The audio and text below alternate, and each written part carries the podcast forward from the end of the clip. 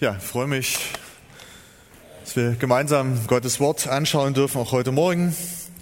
Auch wenn doch einige im Urlaub zu sein scheinen, nicht zuletzt die Jugend. Wir starten heute mit einem neuen Abschnitt im Johannesevangelium. In meiner Bibel steht da so ganz groß drüber Leiden, Sterben und Auferstehung Jesu von Kapitel 18 weg. Wir haben die Reden Jesu, äh, hohe priesterliches Gebet, das ist alles soweit abgeschlossen und jetzt beginnt quasi unmittelbar das Passionsgeschehen. Und ähm, da werden wir merken, es überschneidet sich manches dann doch etwas stärker mit den anderen drei Evangelien, Matthäus, Markus, Lukas. Das liegt in der Natur der Sache. Äh, Im bisherigen Johannesevangelium hatte Johannes ja an vielen Stellen Dinge berichtet, die wir aus den anderen drei Evangelien so nicht kannten. Und jetzt ähm, kann er natürlich nicht was völlig Neues berichten. Und doch werden wir feststellen, gibt es immer wieder Punkte, die wir so bei den anderen drei Evangelien nicht kennen, nicht gelesen haben und Johannes doch wieder ganz eigene Akzente setzt. Ich möchte euch bitten, aufzustehen, dass wir gemeinsam lesen, Johannes 18, Vers 1 bis 11. Johannes 18, 1 bis 11.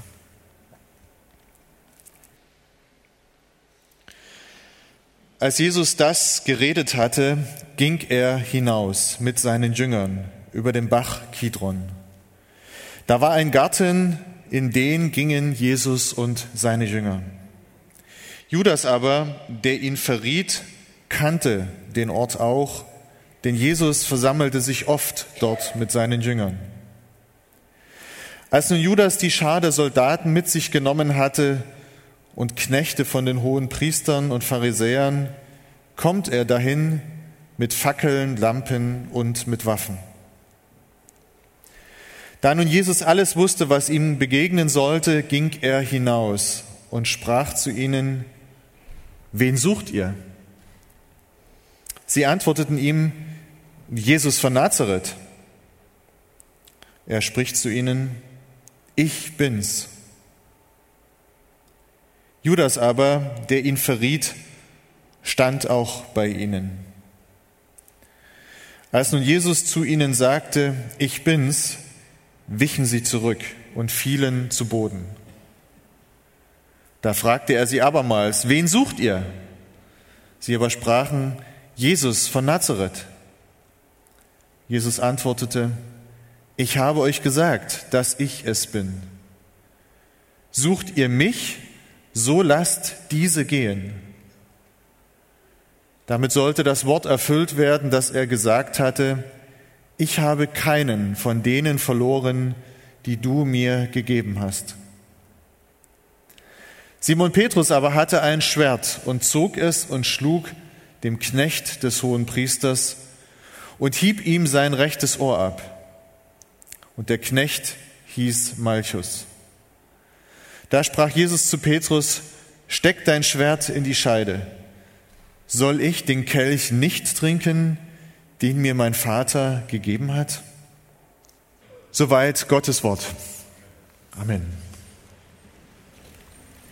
Wie gesagt, wir sind auf dem Weg, auf dem allerletzten Weg mit Jesus. Jesus steht am Anfang seines irdisch gesehen sicherlich schwersten Wegabschnittes. Und wir wollen uns ein ganz klein wenig mit dem jetzt etwas näher befassen. Was sagt uns dieser Text? Was sagt er uns nicht zuletzt auch heute? Aber zunächst mal in den ersten drei Versen haben wir ein bisschen eine Standortbestimmung, um zu verstehen, wo sind wir denn, zu welcher Zeit von welcher Zeit reden wir? Über welche Personen reden wir? Zunächst im Vers 1 ist angegeben, um welche Zeit es sich handelt, als Jesus das geredet hatte. Nämlich im Grunde das, was vorher geschrieben ist. Wir haben Johannes 17 gehabt, die letzten Sonntage, das hohe priesterliche Gebet, Johannes 14, 15, 16, die Endzeitreden Jesu, so wie es im Johannesevangelium überliefert sind.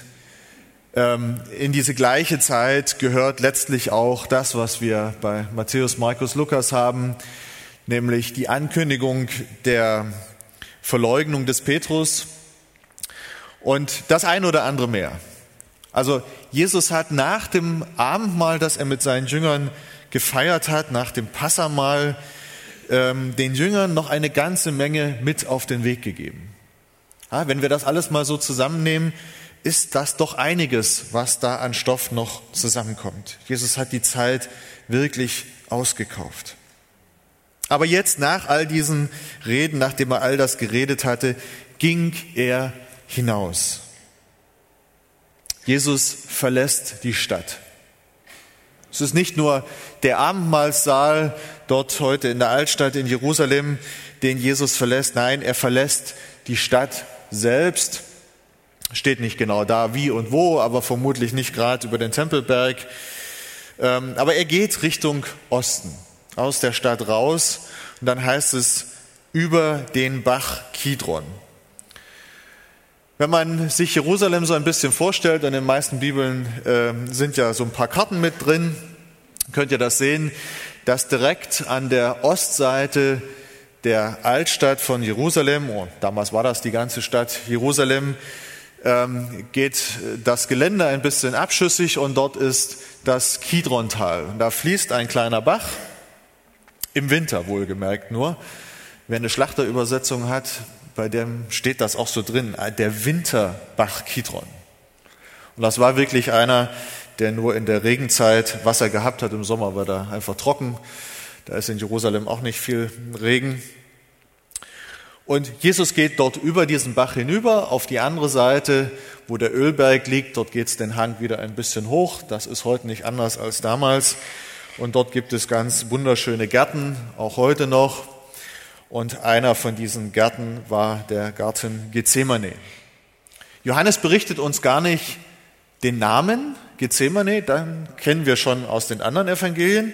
Aber Johannes ist der Einzige, und das ist jetzt ein kleiner Zusatz, der von einem Garten spricht. Die anderen reden nur von einem Grundstück.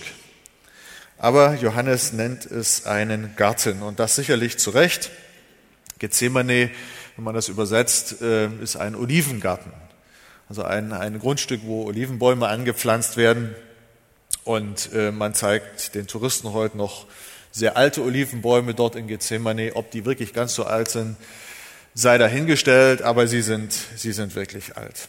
Also eine ganz typische ähm, Angelegenheit dort. Und Johannes macht deutlich mit diesem, diesen kleinen Hinweisen, auch dass es ein Winterbach war, er kennt das wirklich. Hier schreibt nicht einer Jahrzehnte oder vielleicht sogar 100, 150 Jahre nachdem alles passiert ist, der alles nur vom Hörensagen äh, vernommen hat, sondern hier schreibt jemand, der sehr genaue Ortskenntnis hat. Ähm, ja, und das ist eigentlich alles typisch für einen Augenzeugen. Und so können wir auch das als, äh, als kleine Bestätigung hier am Rande sehen. Ja, der Johannes, der das aufgeschrieben hat, ähm, der bezeugt das hier auch dadurch mit solchen kleinen Details und Hinweisen. Jesus und seine Jünger gehen jetzt in diesen Garten hinein. Ja, sie gehen aus der Stadt raus und jetzt gehen sie dort hinein, in den Garten. So sagt der Text. Und auch das ähm, ist vielleicht in dem Sinn zu verstehen, dass, dass sie wirklich irgendwo ein Tor hatten, was sie aufgemacht haben, dort reingegangen sind, weil die meisten dieser Gärten hatten nämlich eine Umfriedungsmauer.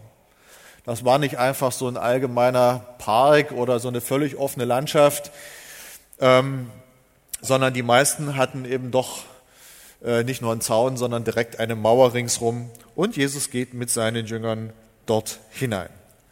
Soweit, so typisch. Vers 2 lesen wir, dass dieser Ort, dieser Garten Gethsemane offensichtlich der normale, der übliche äh, Versammlungsort für Jesus war, an dem sie immer wieder zusammengekommen sind. Judas aber, der ihn verriet, kannte den Ort auch, denn Jesus versammelte sich oft dort mit seinen Jüngern. Hier haben wir jetzt an, zum ersten Mal den Judas in der Geschichte. Wir werden das sehen und wir haben es ja gerade schon mal am Stück gelesen. der Judas kommt hier verhältnismäßig wenig vor. Ja, wir kennen sonst eher die Geschichte. Judas kommt mit den Soldaten, mit den Knechten und dann gibt er ihm, gibt er Jesus den Judaskuss, wie wir ihn dann nennen, verrät Jesus dadurch. Das spart sich Johannes hier. Das kennen wir schon. Und das war auch zur damaligen Zeit, als Johannes schrieb, wohl bekannt. Johannes legt ein paar andere Schwerpunkte. Aber er lässt den Judas natürlich nicht ganz draußen, das geht nun mal nicht. Und äh, insofern kommt hier Judas in Vers 2 zum ersten Mal vor. In manchen Übersetzungen steht Judas der Verräter. Das ist grundsätzlich natürlich richtig, aber es ist ein sehr starker Begriff. Ähm, uns ist nicht so ganz klar, ist, äh, ist das wirklich so ganz stark gemeint hier von Johannes? Man könnte es auch anders wiedergeben und in, in manchen Übersetzungen heißt es einfach auch nur, Judas, der ihn überlieferte, so sagt die Elberfelder, oder der ihn auslieferte, die Zürcher Übersetzung. Ja? Johannes bei aller Dramatik berichtet er doch unaufgeregt, ganz ruhig, ganz sachlich. Faktisch war es so, ja, Judas ist der, der die Feinde Jesus zu Jesus führt und ohne Judas wäre das nach menschlichem Ermessen auch nicht möglich gewesen. Aber das wird erst noch ganz ruhig hier so berichtet. Aber was ist das für ein Ort, an dem sich Jesus immer wieder mit den Jüngern trifft? Wir sind nach herkömmlicher Rechnung in der Passionswoche so in der Nacht von Donnerstag auf Freitag, Gründonnerstag, Karfreitag. Ähm, Jesus war am Sonntag zuvor, Palmsonntag in Jerusalem eingezogen sind also ein paar Tage vergangen in dieser Woche. Jesus hatte anfänglich sein Quartier in Bethanien, das waren ein paar Kilometer außerhalb der Stadt. Ähm, zum Passafest war die, war die Stadt äh, knallvoll gewesen, gab natürlich nicht genug äh, Übernachtungsplätze und deswegen sind dann viele Festpilger immer wieder dann auch in die Vororte gegangen zum Übernachten. Und, äh, aber nichtsdestotrotz, es sind ein paar wenige Tage. Jetzt kann man sich fragen, reicht das aus, damit sich schon so eine gewisse Tradition bildet? Und manche Ausleger äh, meinen, nein, wahrscheinlich ist dieser Ort, dieser Garten Gethsemane ein Platz gewesen, an dem Jesus auch bei anderen Jerusalem-Besuchen sich dort mit seinen Jüngern getroffen hat. Ja, dass die das also nicht erst seit drei Tagen kannten, sondern dass das einfach so der regelmäßige Ort war, wenn sie nicht direkt in der Stadt waren, wo sie sich zurückgezogen haben, gemeinsam gebetet haben, was immer. Möglicherweise ist der Besitzer dieses Gartens auch jemand, der zu dem erweiterten Jüngerkreis zu zählen ist.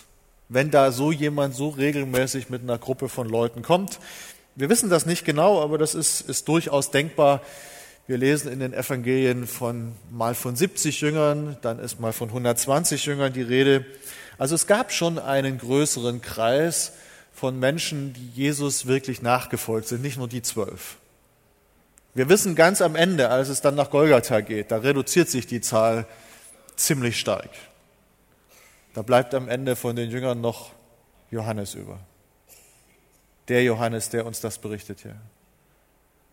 Maria die Mutter noch und alle anderen Jünger sind stiften gegangen. Aber in diesem erweiterten Kreis ist möglicherweise hier auch der, dem dieser Garten Gethsemane gehört.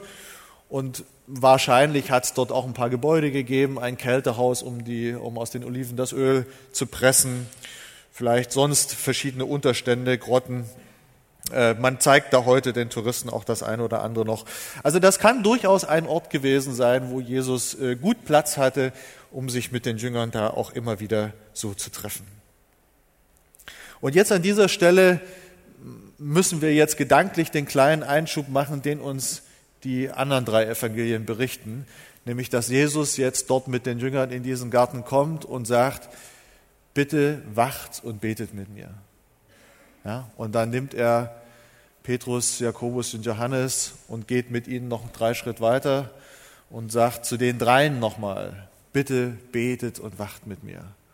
Und dann geht Jesus selber noch ein paar Schritte weiter und er ringt mit dem Vater. Und dann haben wir dort die berühmten Worte, das Gebet Jesu, mein Vater ist möglich, dann gehe dieser Kelch an mir vorüber.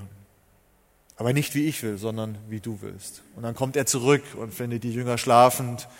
Und er sagt, Mann, Mann, Mann, also könnt ihr nicht eine Stunde mit mir wachen? Dann geht er wieder, betet, kommt zurück und das passiert dreimal insgesamt. Ja? An diese Stelle gehört jetzt diese Geschichte aus den anderen drei Evangelien zeitlich.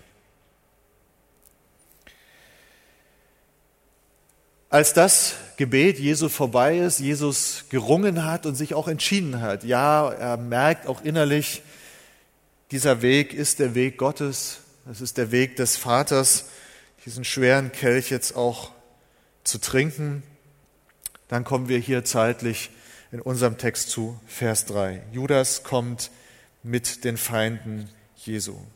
Judas ist der Anführer dieser Gruppe. Nicht militärisch oder so. Nein, er ist einfach der, der den Weg zeigt. Er kennt eben diesen Ort, an dem er mit Jesus und mit den anderen Jüngern so oft gewesen ist. Und es ist das Wahrscheinlichste für ihn, wenn er Jesus sucht, dann dort zu suchen. Und er hat recht, natürlich. Wir lesen hier von einer Schar von Soldaten, so sagt es die Luther-Übersetzung, die Judas quasi mitgebracht hat und neben den Soldaten auf der anderen Seite Knechte der hohen Priester und Pharisäer. Um wen handelt es sich? Die Schar der Soldaten, wenn man es direkt übersetzt, manche machen das, lassen es auch so stehen, ist einfach eine Kohorte. Was ist eine Kohorte? Ein stehender Begriff für eine Abteilung in der römischen Armee, vielleicht vergleichbar mit dem, was wir heute ein Bataillon nennen.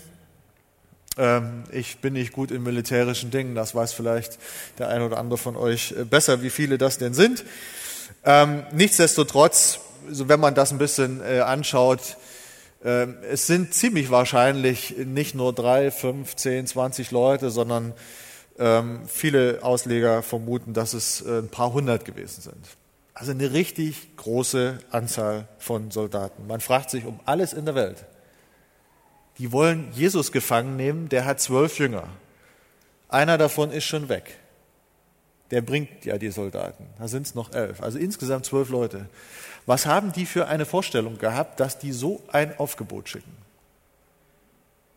Eine Schar an Soldaten. Bei Matthäus heißt es an einer Stelle, eine große Menge kommt da. Ja, es war wirklich eine große Menge.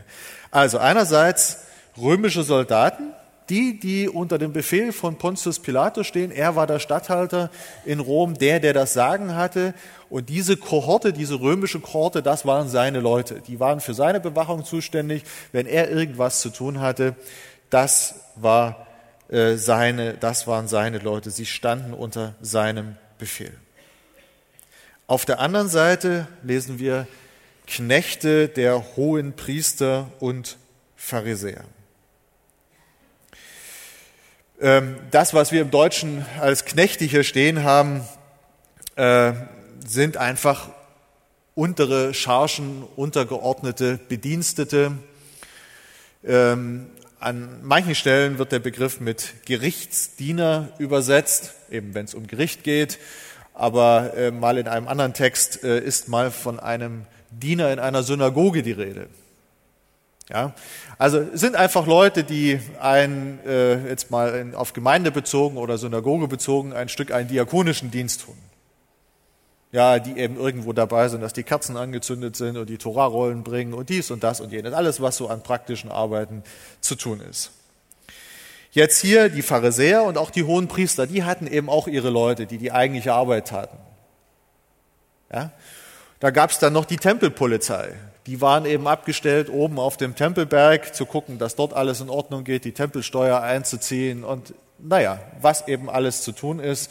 Nicht den eigentlichen Dienst der Leviten und Priester zu tun. Das ist nochmal eine andere Geschichte. Aber trotzdem äh, eine Menge Verwaltungsaufgaben zu erledigen.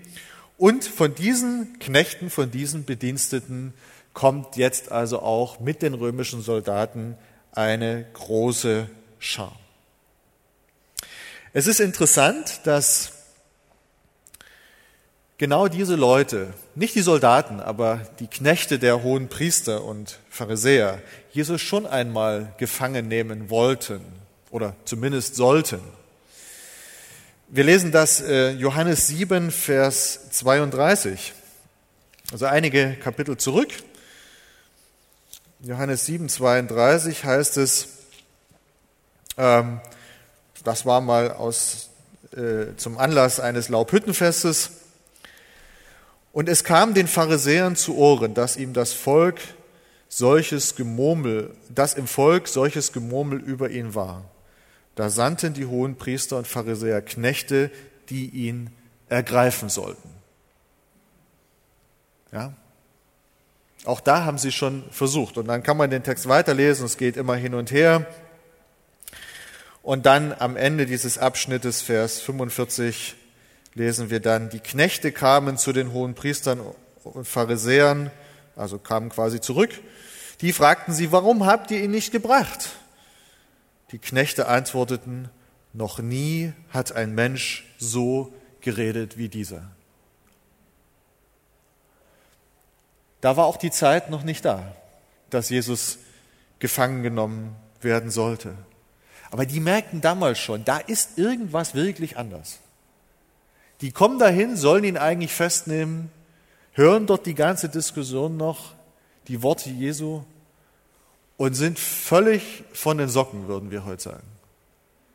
Gehen unverrichteter Dinge zurück und sagen, noch nie hat einer so geredet. Diese Leute werden jetzt wieder geschickt.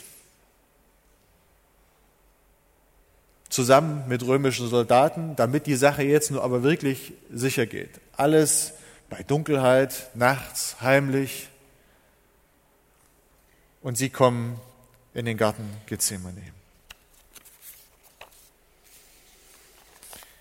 Das, was jetzt geschieht, können wir auch noch mal so in gute drei Teile teilen. Jesus auf dem schwersten Weg, den er zu gehen hat auf dieser Erde, aber Punkt eins: es geschieht nicht zufällig, sondern Jesus geht diesen Weg bewusst. Nicht zufällig, sondern ganz bewusst. Wir lesen Vers 4.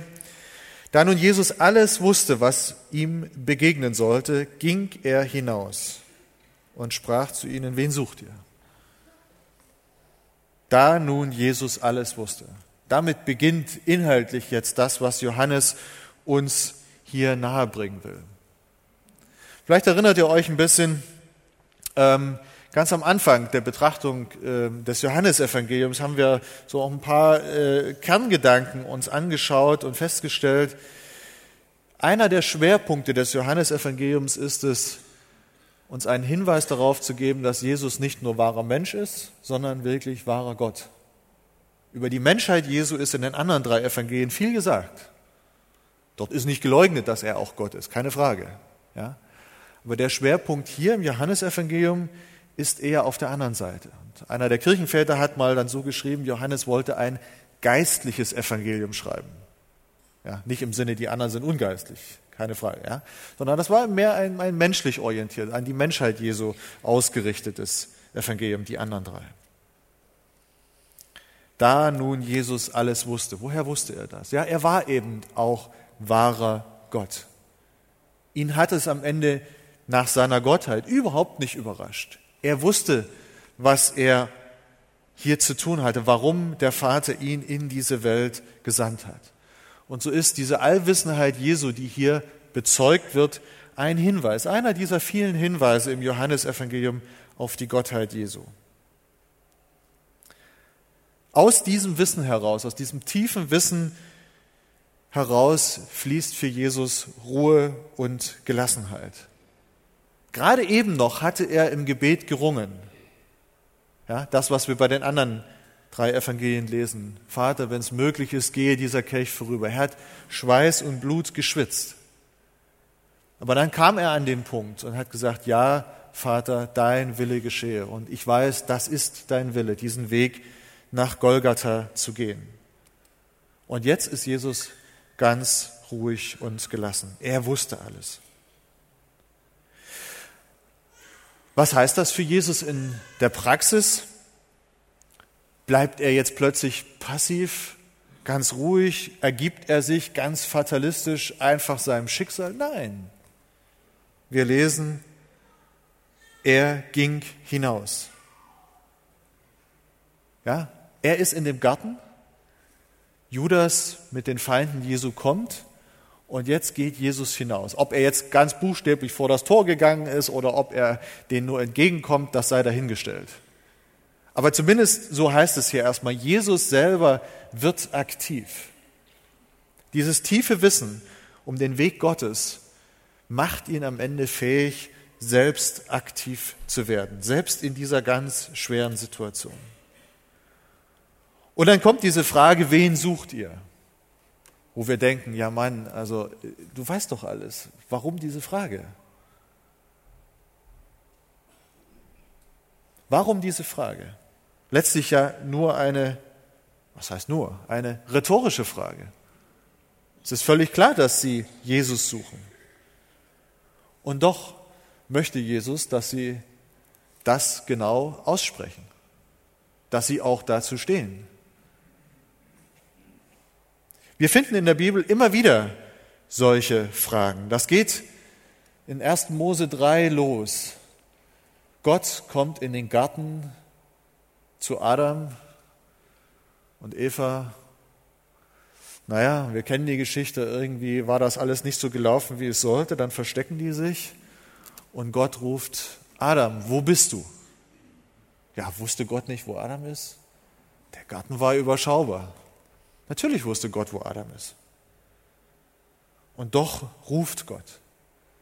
Er möchte, dass wir antworten. Wir haben das im Buch Jona. Jona äh, am Ende der Geschichte, er predigt in Ninive, die Leute bekehren sich. Oh, Jona sagte, Mann, ich hatte doch Gericht angekündigt und jetzt kommt das nicht. Wie stehe ich denn jetzt da? Ich wusste ja, dass du ein gnädiger Gott bist. Hätte ich mir gleich sparen können. Ja, und dann geht Jona vor die Stadt und dann wächst, wächst da äh, dieser Rizinusbaum da und er wartet ja eigentlich auf das Gericht, das Feuer vom Himmel kommt. Und am Ende muss Gott ihm eine Lektion erteilen und dann fragt ihn Gott auch, hast du denn den Rizinus gepflanzt? Als ob Gott das nicht gewusst hätte. Ja? Also wir finden immer wieder solche Fragen. Vielleicht die letzte, ein Beispiel aus dem Neuen Testament, Apostelgeschichte 9, Vers 4. Es ist Paulus, der, dem eine solche Frage gestellt wird. Wir lesen mal da rein. Paulus ist vor, äh, vor Damaskus. Und dann heißt es hier, Saul, Saul, was verfolgst du mich? fragt Jesus. Jesus wusste alles.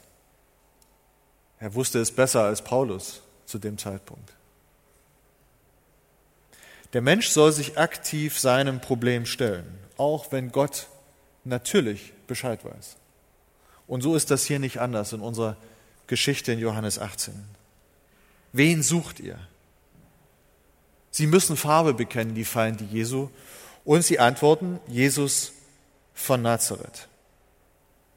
Weil Jesus ein recht häufiger Name damals war, kommt der Ortsname als Zusatz hinzu. Das war ganz äh, üblich und normal. Jesus von Nazareth. Und was sagt Jesus? Er sagt einfach, ich bin's. Er gibt sich aktiv zu erkennen. Ich sage, er gibt sich auch aktiv zu erkennen. An diese Stelle müssen wir jetzt im Grunde genommen auch noch wieder die andere Seite einbauen, was wir aus den anderen Evangelien kennen, dass Judas kommt, Jesus umarmt, ihm den Bruderkuss gibt und ihn damit natürlich auch verrät.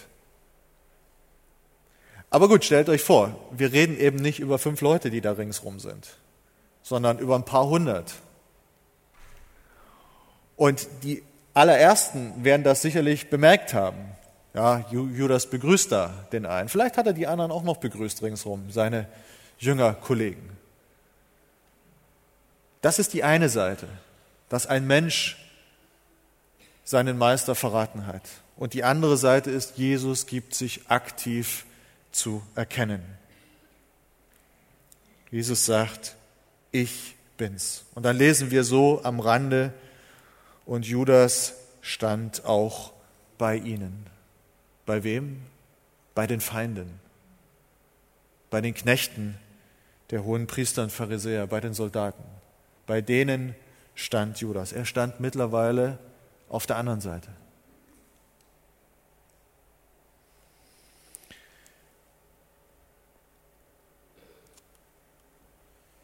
Als nun Jesus zu ihnen sagte, ich bin's, wichen sie zurück und fielen zu Boden. Was für eine verrückte Geschichte. Jesus sagt einfach ein Wort, zwei Worte, ich bin's. Und die fallen um. Was passiert hier? Wie kann das sein?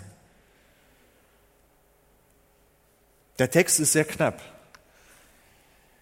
Punkt eins: sicherlich hatten sie völlig andere Erwartungen. Sie sind, wie wir hier lesen, sie sind gekommen mit Fackeln, Lampen und Waffen. Bei Matthäus, Markus, Lukas lesen wir, sie sind mit Stangen gekommen, auch mit Waffen. Die hatten richtig Zeug dabei. Warum? Ja, sie hatten offenbar gefürchtet, dass die Jünger äh, bereit sind, äh, Gewalt auszuüben. Naja, und ganz aus der Welt war das ja nicht wie wir dann ja gleich sehen. Petrus hatte ein Schwert dabei und noch ein zweiter Jünger. Zumindest zwei Schwerter hatten sie. Gut, das wusste Judas vielleicht nicht ganz genau oder er hat das nicht so weitergegeben. Jedenfalls haben die ein richtiges Aufgebot mit sich gebracht. Aber es passt auch in die damalige Zeit. Die Messias-Erwartung, die in dieser Zeit enorm groß war, war aber nicht die, die Jesus hatte. Es war nicht das Verständnis, was Jesus damit verband. Und wir kennen ja das Dilemma. Die ganzen Jahre hindurch, als Jesus mit seinen Jüngern unterwegs ist, hatten die die Hoffnung, ja, wenn Jesus, wenn das jetzt mal richtig losgeht, dann schmeißt er aber die Römer aus dem Land. Es war eine politische Messias-Erwartung. Und da waren die zwölf Jünger Jesu nicht die einzigen. Das war der Standard. Und wir lesen an verschiedenen Stellen auch im Neuen Testament, dass es immer wieder solche Messiasse gab, solche selbsternannten Messiasse. Das war damals einfach Zeitgeist, kann man sagen. Das gehörte dazu. Warum? Die Sache ist schnell erklärt.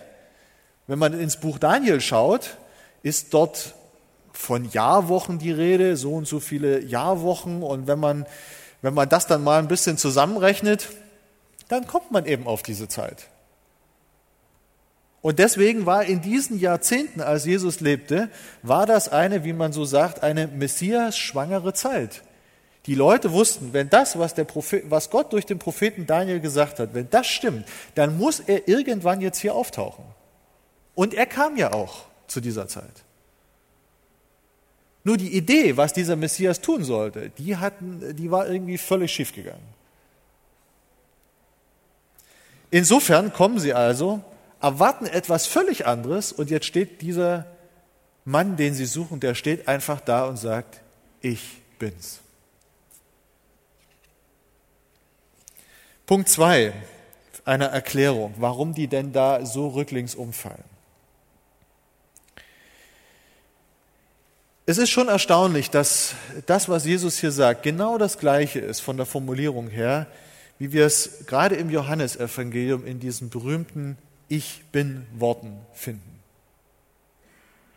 Gerade das Johannesevangelium zählt eine ganze Reihe von solchen Worten auf. Ich bin das Licht der Welt. Ich bin die Tür zu den Schafen. Ich bin der gute Hirte und so weiter. Das heißt, Jesus benutzt gerade diese Formulierung, um in besonderer Weise sich zu offenbaren. Und da Jesus nicht selten große Volksmengen um sich herum gehabt hat, wenn er gepredigt hat, ist es nicht unwahrscheinlich, dass gerade diese Formulierung, die er immer und immer wieder gebraucht hat, dass die irgendwo hängen geblieben ist. Dazu kommt, dass im Alten Testament Gott selbst sich so offenbart hat. Als Mose mit Gott im Gespräch ist am Dornbusch, fragt ja Mose, was soll ich denn dem Volk sagen, wer du bist und wie du heißt? Und dann antwortet Gott, ich bin der ich bin. Und wir wissen, dass das nichts anderes ist als eine, ja, es ist, eine Übersetzung ist schon falsch, äh, äh, weil es auch rein von den Buchstaben ganz, ganz dicht am eigentlichen Gottesnamen ist, an Jahwe. Jahwe ist nur ganz klein wenig anders von, vom, vom Wort her als das Ich bin. Es geht auf die gleiche Wurzel zurück. Jahwe heißt eigentlich nichts anderes als Gott heißt Ich bin. Er ist der, der einfach präsent ist, der einfach da ist. Und so stellt sich Gott dem Mose vor und sagt, und jetzt gib diesen Namen dem Volk weiter. Erklär ihnen, wer ich bin. Nämlich der, der einfach da ist. Und diese Geschichte, gerade die Gottesoffenbarung am Dornbusch, dort damals im Sinai, ist etwas, was die Leute durchaus präsent hatten, was ihnen durchaus im, Bewusstsein war. Und vielleicht ist das auch ein Grund, warum sie sagen, oh Mann, was ist jetzt hier passiert? Jesus ist sehr dicht dran an dem, was Gott damals gesagt hat. Ich möchte ein paar ähm, Sätze lesen aus dem Johanneskommentar von Johannes Calvin, hier zu unserem Text. Er schreibt hier, von der Majestät des Gottessohnes war scheinbar nichts mehr da. Ja, Jesus war menschlich gesehen, war da nichts in dem Moment. Und doch, da wirft er mit einem Worte seine Feinde zur Erde, die als gewappnete Krieger gekommen waren. Aber was hat er denn eigentlich gesagt? Hat er ihnen ein furchtbares Ihr seid verdammt entgegengeschleudert? Ach nein. Er hat nur gesagt, ich bin's. Wie wird es nur erst hergehen, wenn er, den dann kein Mensch mehr richten kann, kommen wird, um selbst die Lebendigen und die Toten zu richten. Dann wird er ja nicht mehr in geringer Knechtsgestalt erscheinen, sondern in himmlischer Herrlichkeit umgeben von seinen Engeln. Als damals die Männer, welche gekommen waren, Jesus zu fesseln, hinfielen, da zeigte sich an ihnen ein Sinnbild der Angst, wie sie alle Gottlosen empfinden, sie mögen wollen oder nicht wenn Christus durch seine Diener redet. Diese Wirkung der Stimme Jesu ist aber nicht eigentlich diejenige, welche er liebt und wünscht. Er braucht am liebsten seine Stimme, um arme Menschen, die im Tod daliegen, aufzurichten. So wird er sie einst ohne Zweifel gebrauchen, um uns alle in den Himmel emporzuheben. Dieses Ich bin, diese zwei kleinen Wörter, sind ein Sinnbild dafür, für die Macht des Wortes Gottes. Jesus spricht etwas aus und es geschieht etwas dramatisch, ohne Waffengewalt, ohne irgendetwas sonst. Wie am Anfang der Welt. Gott spricht und es geschieht. So auch hier. Und ich glaube, Calvin hat ganz recht, wenn das hier schon so in diesem Kontext geschieht, um wie viel dramatischer wird es einst im Gericht sein. Und doch ist es tröstlich für alle die, die an Jesus glauben, das, was Jesus eigentlich möchte und wozu er eigentlich sein Wort spricht, ist um Gebrochene, um Arme, um, um Sünder, die umgekehrt sind und umkehren, um sie aufzurichten, um Leben zu schaffen. Das ist das, wofür Jesus eigentlich gekommen ist, diese Welt zu retten. Und das ist das, wo wir uns hier historisch auf den Weg machen. Und es sind nur wenige Stunden von dem Ereignis hier in Johannes 18, bis Jesus wirklich am Kreuz ist. Die nächsten drei Verse. Nicht Flucht, sondern bereit sein. Jesus flieht nicht, sondern er ist da. Er steht zur Stelle. Da fragte er sie abermals, wen sucht ihr? Sie aber sprachen, Jesus von Nazareth. Gleiche Frage, gleiche Antwort. Man fragt sich, warum denn das? Jesus antwortet Vers 8, ich habe euch gesagt, dass ich es bin. Warum? Aber okay, Jesus hatte ja selbst ein zweites Mal gefragt. Warum, warum dann diese Aussage? Ja, Sucht ihr mich, so lasst diese gehen. Jetzt haben wir das Ziel oder eines der Ziele, warum Jesus diese Frage stellt. Zunächst mal ganz offensichtlich könnte man sagen, okay, er wollte auf Nummer sicher gehen. Auch für die Feinde.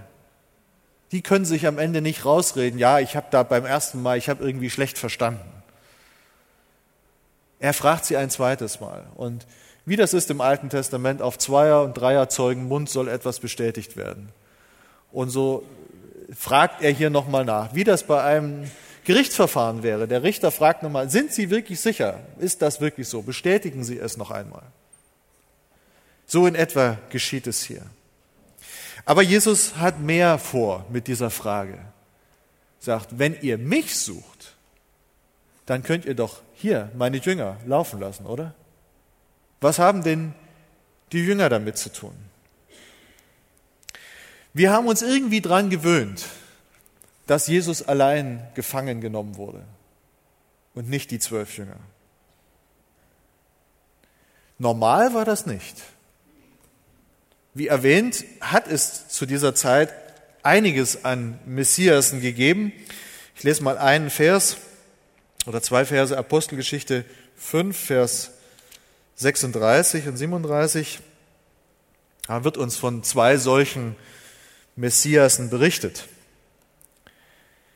Denn vor einiger Zeit stand Teudas auf und gab vor, er wäre etwas. Und ihm hing eine Anzahl Männer an, etwa 400.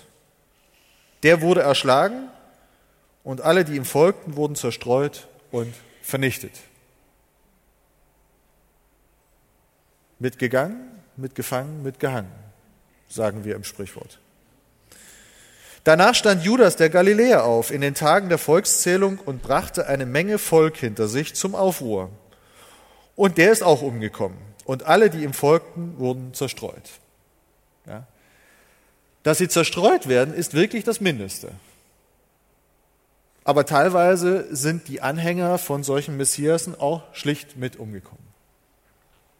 Das heißt, normal war, dass auch Jesu Jünger eigentlich mit dran gewesen wären. Jesus sagt, nehmt mich, lasst meine Jünger außen vor. In der schwersten Stunde, in der Jesus menschlich gesehen steht, oder kurz davor, auf dem Weg dorthin, sind ihm seine Jünger nicht egal sondern er kümmert sich um sie. Er sorgt sich um sie. Und wieder ist es am Ende sein machtvolles Wort, was bewirkt, was es sagt. Sie lassen nämlich die Jünger gehen. Er sagt, nehmt mich, lasst diese gehen. Und genau das tun sie. Obwohl da hunderte Leute sind, die die paar Jünger problemlos mitnehmen könnten. Und Johannes setzt noch eins drauf und sagt Vers 9, damit sollte das Wort erfüllt werden, was er gesagt hat. Also allein wenn wir nur diese Formulierung nehmen, sind wir wieder an dem Punkt, wo wir feststellen, ja, das Johannesevangelium legt Wert darauf, deutlich zu machen, Jesus ist auch wahrer Gott. Das, was er sagt, ist genauso viel Wort Gottes wie das, was wir im Alten Testament lesen. Und wo wir häufig im Neuen Testament haben, damit erfüllt würde, was geschrieben steht beim Propheten Jesaja und bei Mose und bei Jeremia und in dem Psalm und ich weiß nicht wo. Es ist genau diese Formulierung. Ich habe mal, hab mal durchgeschaut äh, nach diesem Begriff erfüllen und Wort oder erfüllen und Schrift. Wenn wir das Neue Testament durchschauen, es ist praktisch durchgängig in Bezug auf das Alte Testament. Und jetzt haben wir hier eine Stelle, wo es von den Worten Jesu gesagt wird. Hier in Johannes 18, Vers 9 und dann ein klein bisschen später noch in Vers 32 im gleichen Kapitel. Kommt es nochmal. Wieder sagt Johannes, damit erfüllt wird, was Jesus gesagt hat. Jesus, der Sohn Gottes, spricht Worte Gottes, die sich als solche natürlich dann auch erfüllen. Aber welches Wort ist denn angesprochen?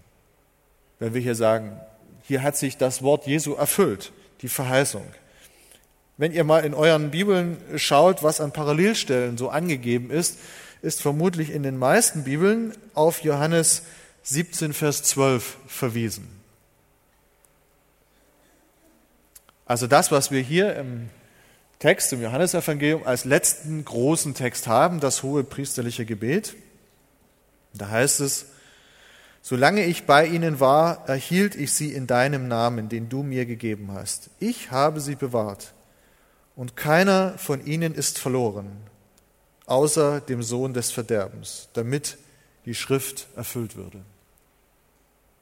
Auch hier ist der Rückbezug wieder eine Erfüllung, eine Erfüllung der Schrift, jetzt des Alten Testamentes, und doch ist es für sich genommen auch wieder ein Wort Jesu, was auch erfüllt werden soll. Und es ist nicht ganz wortwörtlich hier zitiert, jetzt in, in 18, aber sinngemäß trifft es genau das. Oder wir können auch noch ein Stück zurückgehen. Johannes 6, Vers 39. Das ist eigentlich ein, ein Thema, was sich bei Jesus durchgezogen hat, auch hier im Johannesevangelium. Das ist aber der Wille dessen, der mich gesandt hat, dass ich nichts verliere von allem, was er mir gegeben hat, sondern dass ich es auferwecke am jüngsten Tage. Hm. Jetzt mag der eine oder andere vielleicht denken, ja mein, wenn man das so liest, ist da nicht vom ewigen Leben die Rede. Und wenn man die Texte erstmal so liest, hat man auch zunächst mal so den Eindruck. Und in der Gesamtperspektive ist das vermutlich auch nicht ganz falsch. Nichtsdestotrotz, hier in Johannes 18 ist der Fokus ganz offenbar auf das physische, auf das irdische, auf das leibliche Leben gerichtet. Dass die elf Jünger, die mit Jesus dort jetzt in Gethsemane sind, dass die nicht buchstäblich umkommen, ums Leben kommen, sondern physisch gesehen überleben, ist für Johannes eine Erfüllung dessen, was Jesus vorher angekündigt hat. Und in Klammern gesagt, in dieser Hinsicht ist eben zunächst auch mal der Judas ausgenommen. Denn ganz kurze Zeit danach hat er Selbstmord begangen und hat eben irdisch gesehen erstmal nicht überlebt. Außer dem Sohn des Verderbens. Der hat nicht überlebt. Der stand für die Mission am Ende nicht mehr zur Verfügung. Was das für die Ewigkeit heißt, das wäre ein anderes Thema. Äh, das ist nicht Thema dieses Textes hier. Aber mir ist das irgendwann mal so wie Schuppen von den Augen gefallen. Hier dieses Wort, wo Jesus sagt,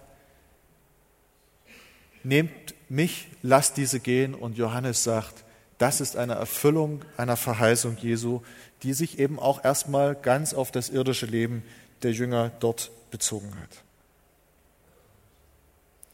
In der letzten Konsequenz steht natürlich der gute Hirte, Jesus der gute Hirte, der sich um die Seinen kümmert und der es auch heute genauso tut als der erhöhte Herr. Wenn er es damals in dieser schwierigen Situation getan hat, um wie viel mehr dürfen wir gewiss sein, dass sich Jesus auch heute um uns kümmert, wo er der erhöhte Herr ist, wo er herrscht und regiert. Auch hier mag ich noch mal ein paar Zeilen aus dem Kommentar von Calvin lesen. Mag der Herr mit noch so vielen Versuchungen unseren Glauben prüfen, so werden wir doch ganz gewiss nicht in die äußerste Lebensgefahr, die schlimmste Lage hineingeraten, ohne dass er uns Heldenstärke zum Überwinden darreicht. Wir sehen es ja auch deutlich, wie er immer wieder gegen unsere Schwachheit Nachsicht übt. Wenn er so oft die Unternehmungen Satans und gottloser Leute durch sein rasches Eingreifen vereitelt. Das tut er nur deshalb, weil er sieht, dass wir der Gefahr noch nicht gewachsen sind. Er führt die Seinen erst dann in den Kampf, wenn er sie dazu hinreichend vorgebildet hat. Dann gehen sie nicht unter, wenn sie gleich untergehen. Sie haben nur Gewinn davon, mögen sie sterben oder leben. Und das ist das, was die Jünger dann selber auch erlebt haben. Viele von den Jüngern haben später den Märtyrertod gesehen. Sie sind Blutzeugen geworden. Aber lange Zeit später, zum Teil viele Jahrzehnte später, nicht zu dieser Zeit. Hier hat Jesus seine schützende Hand über sie gehalten. Und das dürfen wir auch für uns heute mitnehmen. Wir leben hier in Deutschland, Gott sei Dank, in einem Land, wo wir viel Freiheit haben, wo wir unter normalen Umständen wirklich nicht um Leib und Leben bangen müssen, nur weil wir einfach Christen sind. Wir wissen, es gibt genug Länder, wo das anders ist. Und für die sollen und dürfen wir auch immer wieder eintreten. Und bei alledem, auch da im Gebet, dürfen wir wissen, Jesus ist der gute Hirte, der über seiner Gemeinde, über jedem einzelnen seiner Schafe im Bild gesprochen wacht. Und wenn es soweit kommt, dann können wir gewiss sein, er ist der, der dann auch die Kraft gibt, dran zu bleiben und nicht abzusagen. Und dann ist auch, wie Paulus es eben mal sagt, Sterben ein Gewinn. Ob ich lebe oder sterbe, ich bin bei Christus. Aber hier in diesem Text Johannes 18 hat es Jesus ganz unmittelbar auch vorgemacht, was es heißt, vorbildhaft Hirte zu sein, nicht auf sich selbst zu schauen, trotz aller schwierigen Umstände. Die letzten beiden Verse Dabei bleibt es leider erstmal nicht, sondern Petrus greift zum Schwert, aber Jesus sagt, nein Leute, wir streiten nicht, sondern Jesus entscheidet sich für das Leiden. Also, nicht streiten, sondern leiden, bereit sein für das Leid. Wir müssen kurz zurückblättern in das Lukas-Evangelium. Lukas 22, Vers 35 folgende. Da ist nämlich der Hintergrund zu sehen äh, für diese Geschichte, dass da überhaupt Petrus mit einem Schwert da aufkreuzt. Lukas 22 ist zeitlich unmittelbar vor unserem Text hier. Und ähm, da heißt es, Jesus sagt zu seinen Jüngern, als ich euch ausgesandt habe, ohne Geldbeutel, ohne Tasche und Schuhe, habt ihr da je Mangel gehabt? Sie sprachen niemals. Da sprach er zu ihnen, aber nun, wer einen Geldbeutel hat, der nehme ihn, desgleichen auch die Tasche. Und wer es nicht hat, verkaufe seinen Mantel und kaufe ein Schwert. Verkaufe seinen Mantel und kaufe ein Schwert. Denn ich sage euch, es muss das an mir vollendet werden, was geschrieben steht, er ist zu den Übeltätern gerechnet worden. Denn was von mir geschrieben ist, das wird vollendet. Sie sprachen aber, Herr, siehe, hier sind zwei Schwerter. Er aber sprach zu ihnen, es ist genug. Heiß diskutierter Text, warum in aller Welt sagt Jesus, kauft Schwerter. Gut, genau genommen steht hier in der Erklärung da, äh, damit erfüllt wird, was geschrieben steht, er wird unter die Übeltäter gerechnet. Ja, da kommt man, sieht man ein paar Leute kommen mit Schwertern, sagt man Übeltäter, Terroristen, Kriminelle, illegaler Waffenbesitz. Er ist unter die Übeltäter gerechnet worden. Okay, ist jetzt auch nicht unser Text hier, aber wir müssen verstehen, das ist der, historisch erstmal der Hintergrund, wo diese Schwerter herkommen. Ja, wir kennen ja das sonst nirgends. Jesus ist die ganzen Jahre nie irgendwo bewaffnet in der Gegend rumgezogen. Was für ein absurder Gedanke. Ja? So, und jetzt geht das weiter, die Geschichte. Und bei Lukas lesen wir dann ein paar Verse weiter unten, 49, kommt dann die Frage, Herr, sollen wir mit dem Schwert dreinschlagen? Lukas 22, 49. Du hast doch gerade gesagt, wir sollen Schwerter kaufen. Dann hast du gesagt, zwei sind genug. So, jetzt sind wir hier in Gethsemane. Sollen wir jetzt mit den Schwertern reinschlagen? Man muss sagen, also bei den Jüngern, das Einzige, was bei denen konstant ist, ist, dass sie nichts verstanden haben. Entschuldigung, wenn man das mal so platt sagt, aber das ist, äh, ist ja über weite Strecken, ist das einfach die Situation. Gut, manches ist ja auch vielleicht nicht ganz einfach zu verstehen gewesen und Pfingsten war noch nicht und der Heilige Geist, den hatten sie so auch noch nicht, aber ich meine, immerhin war Jesus buchstäblich da. Und sie verstanden vieles einfach nicht. Sollen wir mit den Schwertern reinschlagen? Auch menschlich gesehen, ein aberwitziger Gedanke. Da sind ein paar hundert Leute mit Schwertern und Stangen und ich, allem Kriegsgerät. Und die denken, sie können mit zwei Schwertern irgendetwas ausrichten. Ich meine, was man denen lassen muss, die waren überzeugt. Die dachten also jetzt, koste es, was es wolle. Und okay, das kennen wir ja dann doch manchmal. Ist es nicht in vielen Kriegen so gewesen und am Ende bis heute nicht anders? Wir kämpfen bis zur letzten Patrone und denken, der Endsieg ist uns gewiss. Wie viele haben das geglaubt? Und wenn man im Nachgang schaut, was für ein Wahnsinn. Die Menschheit hat sich nicht geändert. Wir stehen genau an der gleichen Stelle wie ein Petrus oder wer immer das noch sonst gewesen ist. Petrus im Übrigen in den anderen Evangelien nicht namentlich genannt. Nur Johannes verrät uns, wer derjenige war, welcher dass es der Petrus war. Der, der sowieso immer vorne dran war. Manchmal hat man den Eindruck, der ist ein bisschen hyperaktiv gewesen oder der war immer vorne, Mann an der, Mann an der Spritze. Und der Petrus kommt und dann lesen wir ja, er schlägt dem einen Knecht des hohen Priesters das Ohr ab. Und der Knecht hieß Malchus. Auch das eine kleine Information am Rande, die wir aus den anderen Evangelien nicht haben. Ja, auch da, Johannes war wirklich dabei. Da spricht ein Augenzeuge. Der kennt die ganze Geschichte. Aber okay, was sagt Jesus? Die Reaktion ist völlig eindeutig und klar. Steck dein Schwert in die Scheide. Und wenn wir bei Matthäus und bei Lukas lesen, ist das völlig unisono. Es ist gegen den erklärten Willen von Jesus, was jetzt hier geschieht. Petrus wartet ja offensichtlich noch nicht mal die Antwort von Jesus ab. Erst fragen sie noch, sollen wir reinschlagen? Und ehe Jesus reagiert und was sagt, ist schon passiert. Da war Frage und Handlung äh, praktisch eins bei Petrus. Und in den anderen Evangelien lesen wir dann diesen berühmten Satz, wer zum Schwert greift, wird durchs Schwert umkommen. Ja? Das ist das, was wir dann wieder aus den anderen holen müssen, was hier in die Geschichte im Grunde mit reingehört.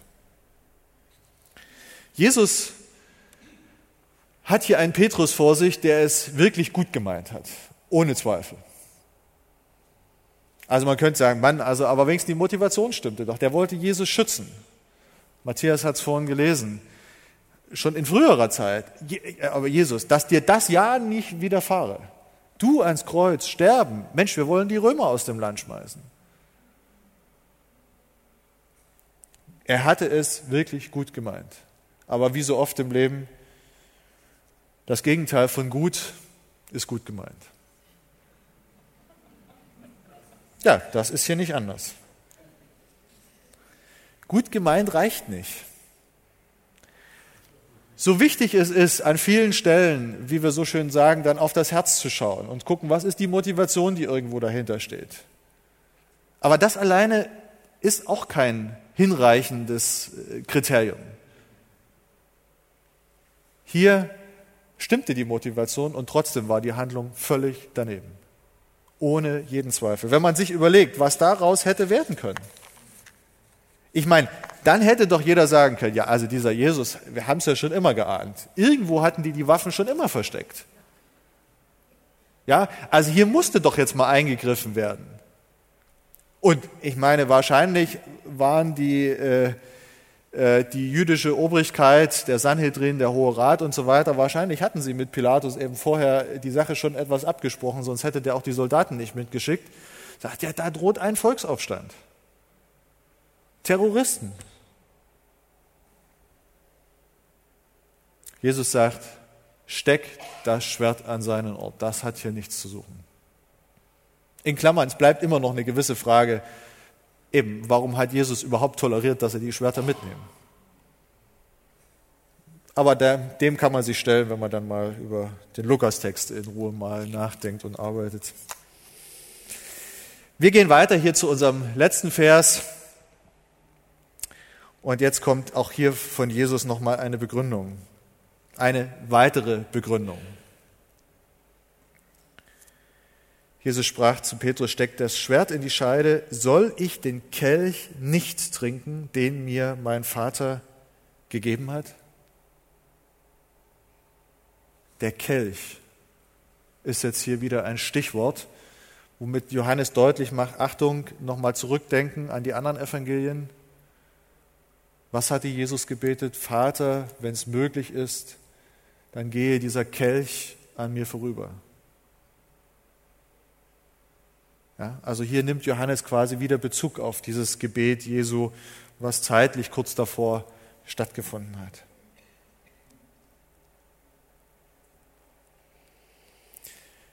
Jesus, für Jesus ist klar, nein, der Weg des Vaters ist es, diesen Kelch zu trinken, diesen Kelch, diesen bitteren Kelch, diesen Kelch des Zorns Gottes, der über die Menschheit ausgekippt wurde, der über der Menschheit steht und wo Jesus sagt, ja, ich bin bereit, diesen Zorn Gottes über die Sünde der Welt auf mich zu nehmen. Ich bin bereit, diesen Weg zu gehen, sodass aus diesem Kelch des Zorns letztlich ein Kelch des Heils wird, wie es in dem Psalm an einer Stelle mal so schön heißt. Es ist der Kelch, den mir mein Vater gegeben hat. Jesus sagt, den will ich und den muss ich trinken. Aber ich will es eben auch. Und deswegen ist kein Platz für Schwertgewalt. Reich Gottes wächst nicht, wenn wir physisch Gewalt anwenden, auch psychisch nicht nebenbei. Reich Gottes wächst grundsätzlich nicht mit Gewalt, egal welcher Art Gewalt. Reich Gottes wächst hier in diesem Fall durch Bereitschaft zum Leiden. Ja, es kommt überhaupt erst in Existenz dadurch, dass Jesus bereit war, dieses Leiden auf sich zu nehmen. Und das ist etwas, was die Kirche in vielen Jahrhunderten leider, leider falsch praktiziert hat wo man plötzlich doch meint, ja, wir greifen zu den Waffen und Gott segne diese Waffen, nicht nur König, Volk und Vaterland, sondern auch diese Waffen. Und wir ziehen in den Kampf für Gott und nicht nur bei den Kreuzzügen im Mittelalter. Welch ein Wahnsinn. Was haben wir uns angemaßt, im Namen Jesu Krieg zu führen? Jesus sagt nein, definitiv nein, keine Chance. Mission, Ausbreitung des Reiches Gottes kann nur gewaltfrei geschehen. Warum? Ganz einfach. Es ist eine Herzensangelegenheit. Ich muss von ganzem Herzen, von ganzer Seele, mit ganzem Gemüt, wie es die Texte sagen, Gott lieben. Wie soll das gehen, wenn wir einer, einer mit dem Schwert und mit der Pistole dasteht? Was heißt da von ganzem Herzen? Völlig ausgeschlossen. Wer das glaubt, hat das, hat das biblische Evangelium nicht im Ansatz verstanden. Und das dürfen und müssen wir auch am Ende mitnehmen. Unsere Waffen sind nicht von dieser Welt. Auch wenn das Neue Testament immer wieder Bilder gebraucht, auch aus einer kriegerischen Sprache. Und doch sind es ganz andere Waffen. Wir kämpfen nicht mit Fleisch und Blut, wir kämpfen gegen Mächte dieser Welt, im bildlichen Sinn, gegen geistliche Mächte und dann vielleicht als, als kleine Erinnerung am Rande die Waffenrüstung in Epheser 6, da spricht Paulus recht ausführlich davon, was das denn heißt. Und auch da sind die meisten Verteidigungswaffen. Nur das Schwert des Geistes ist dann die Angriffswaffe. Und dann steht doch da, es ist das Wort Gottes. Es ist kein buchstäbliches Schwert. Es ist das Wort Gottes. Wenn wir nochmal zurückschauen. Jesus geht den schwersten Weg seines irdischen Lebens. Er geht ihn nicht zufällig, er geht ihnen bewusst. Er weiß, was auf ihn zukommt und zukommt und so kann er ihn ganz bewusst und aktiv gehen. Jesus flieht nicht, sondern er ist bereit, er ist da. Auch und gerade für seine Jünger in dieser schweren Situation. Und zuletzt, es geht nicht um Streit, es geht um Bereitschaft zum Leiden. Jesus hat das vorbildlich vorgelebt. Und das dürfen wir auch mitnehmen.